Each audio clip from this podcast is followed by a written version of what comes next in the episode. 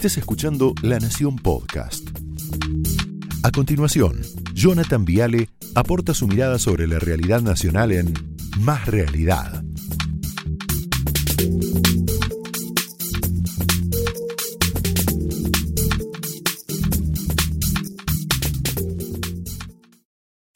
Bueno, les quiero presentar a la diosa griega de la juventud.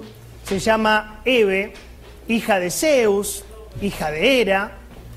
¿Qué hacía? Tenía el poder de rejuvenecer a los ancianos ella.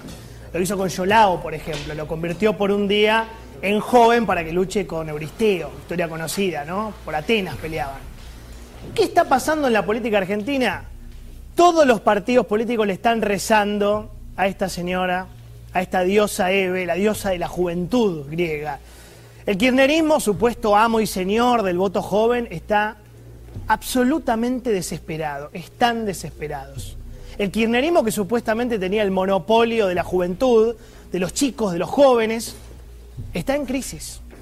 ¿Por qué? Bueno, porque yo creo que se les están escurriendo los votantes de entre 16, 18, 20 y con esta fotito, ni te cuento, 25 años. ¿Qué están haciendo para retener ese voto? Cualquier cosa. Hoy la escuchaba Cristina, pero ya es cualquier cosa. ¿eh? Cristina habla de elegante, elegant le dice, ¿no? Alberto dice que es un revolucionario, eh, presentan el documento no binario, plantean legalizar la marihuana, creen que hablando de trap van a reconquistar al voto joven. Mira.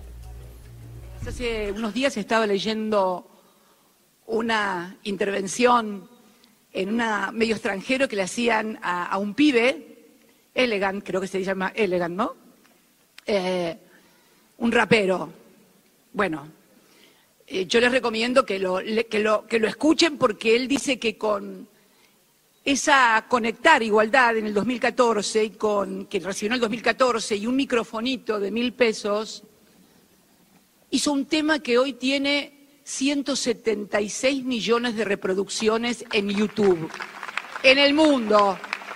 Eh, confieso también que puse a escucharme a Elegant. Eh, es cierto, yo soy de la generación, no sé, de Fito Páez o como el presidente Lito Nevia, nada que ver, les puedo asegurar.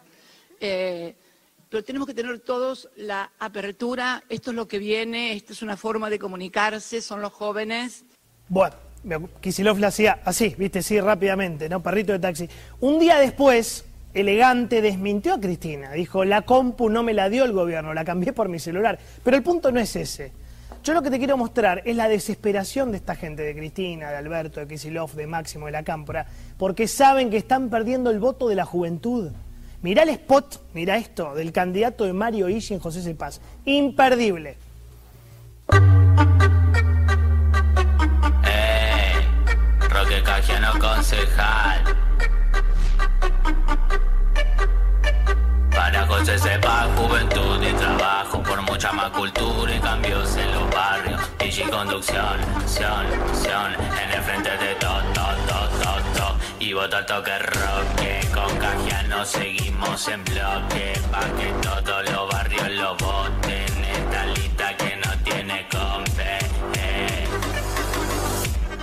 Este 2021, Roque Cajiano concejal, y Conducción, con Alberto, Cristina y Axel. Votá Frente de Todos.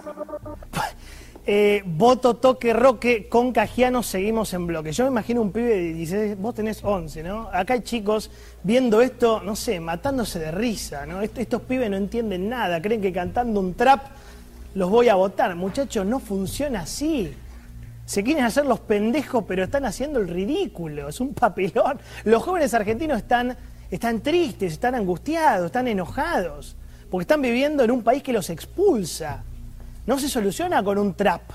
No se arregla con un trap, muchachos. No se arregla nombrando a elegante o a elegant, como dice Cristina. No se arregla legalizando la marihuana. Y tampoco se arregla haciéndote el revolucionario a los 60 años, desde Puerto Madero. Presidente, con todo respeto, no le queda bien hacerse el pendejo. No le queda bien.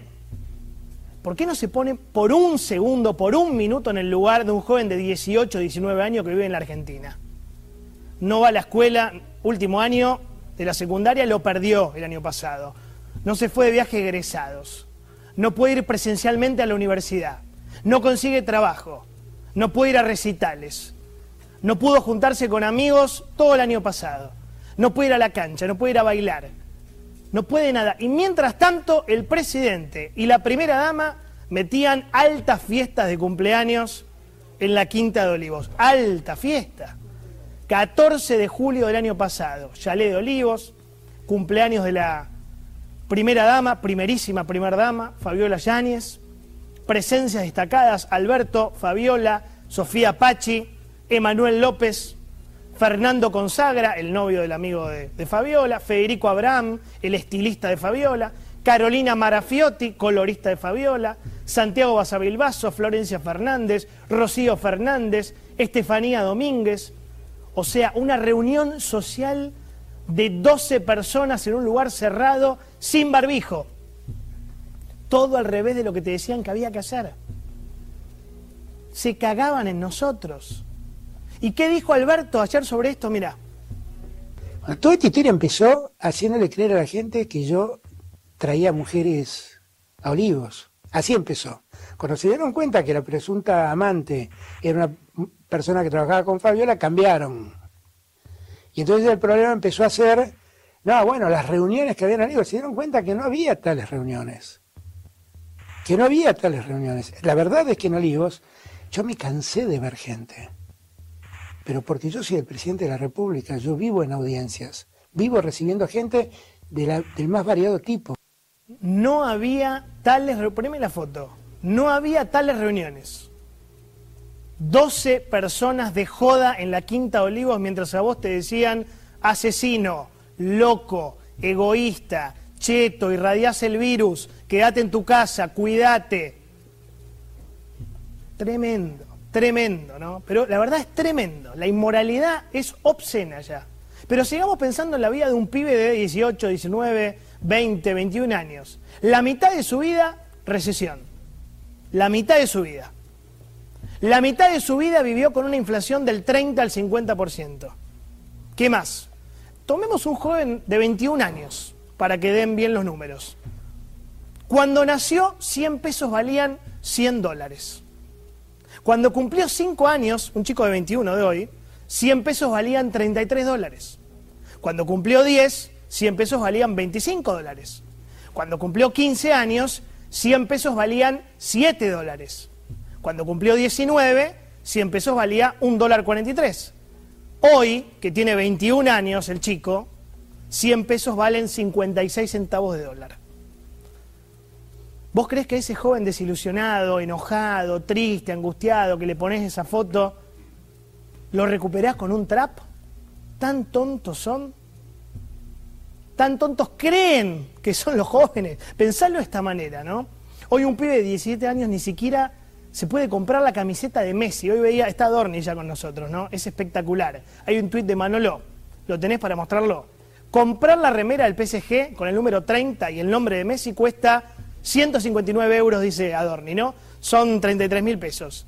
En Argentina un salario mínimo no te alcanza para comprar ni siquiera una. En Europa es la propina que te deja trabajar un solo día como delivery. Saludos, buena jornada para todos. Fin, ¿no? ¿Por qué te pensás que tantos jóvenes se quieren ir de la Argentina? A ver, ¿por qué? No por la camiseta de Messi, es una frivolidad, es un tema conceptual. Vos seguro te acordás que hace 3, 4 meses te mostramos acá una encuesta que tuvo mucha repercusión, creo que era de Taquión. ¿La tenés a mano? Entre 8 y 9 de cada 10 jóvenes se irían del país si pudieran hacerlo. Tristísimo. ¿Te parece lógico? ¿Te parece llamativo? No, a nadie le puede sorprender. A nadie le puede sorprender que hoy los pibes se quieren rajar. Se quieren ir, viven mal, no tienen plata, no estudian, no consiguen trabajo, ven corruptos gobernando, ven corruptos que están 11 tipos todos juntos en una mesa cuando te decían cuídate, ven a sus padres enojados de mal humor, no pueden ahorrar, no pueden viajar, no pueden disfrutar. ¿Qué siente un pibe que ve al gordo mortero candidato? Póneme la imagen, este este delincuente que le apuntó a la policía, ¿te acordás? En Plaza de Mayo. Este, este, este delincuente que estuvo dos años prófugo de la justicia. Este tipo, este delincuente, hoy es candidato a senador de la nación por el frente de izquierda. Este modelo de país es el que están viendo los pibes, nuestros pibes, nuestros hermanos, nuestros chicos, nuestros nietos, todo eso. Entonces, no hay derecho a sorprenderse con los jóvenes desilusionados. La pregunta es si alguien va a capitalizar este despelote. Si hay alguien en la oposición, hoy lo vamos a hablar con Kachanowski en la mesa, con Adorni, que escuche a los pibes. ¿Será Cambiemos? ¿Será Milei? ¿Será liberalismo? ¿Será Expert? ¿Los libertarios? No lo sé. No lo sabemos. Lo que sí sabemos es que alguien tiene que escuchar, interpretar la necesidad de los jóvenes de romper el statu quo. Porque esto no se aguanta más. ¿Qué piensan los jóvenes argentinos? Que la política les falló, que el sistema es una farsa, que el gobierno los descuidó, que están solos y abandonados, que el país los expulsa. Este es un país que expulsa a los más jóvenes. Mirá este sondeo. Esto es de Mob Group, que la tienen en Casa Rosada, ¿eh? Y la vieron con mucha preocupación. Público 16 a 26 años, jóvenes, jóvenes. ¿A quién votarían en la próxima elección? Liberales arriba, 22%, Juntos por el Cambio 20, Frente de Todos 14, Peronismo no K3, Izquierda 2. 12% no ir a votar, 25% ningún espacio. Y mirá esta encuesta de Opinaya en la ciudad de Buenos Aires. Otra vez, jóvenes 16 a 25 años, ¿a quién votás? Mi ley, arriba. 16, Vidal 12, Santoro 8, Breckman 7, Zamora 5, López Murphy 1 indefinido 33, muy alto, ¿no? Tal vez por eso es que Alberto Fernández el otro día dijo, chicos, chicas, a los liberales, píquenles el boleto, ¿te acordás, no? Mira, esto es desesperación. Esto es miedo. Escuchalo, Alberto.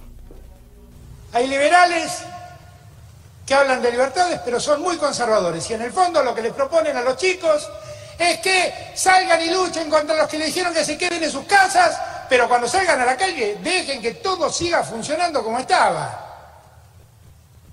A esos liberales, píquenle el boleto, muchachos y chicas, porque la verdad es que ese discurso lo conozco bien.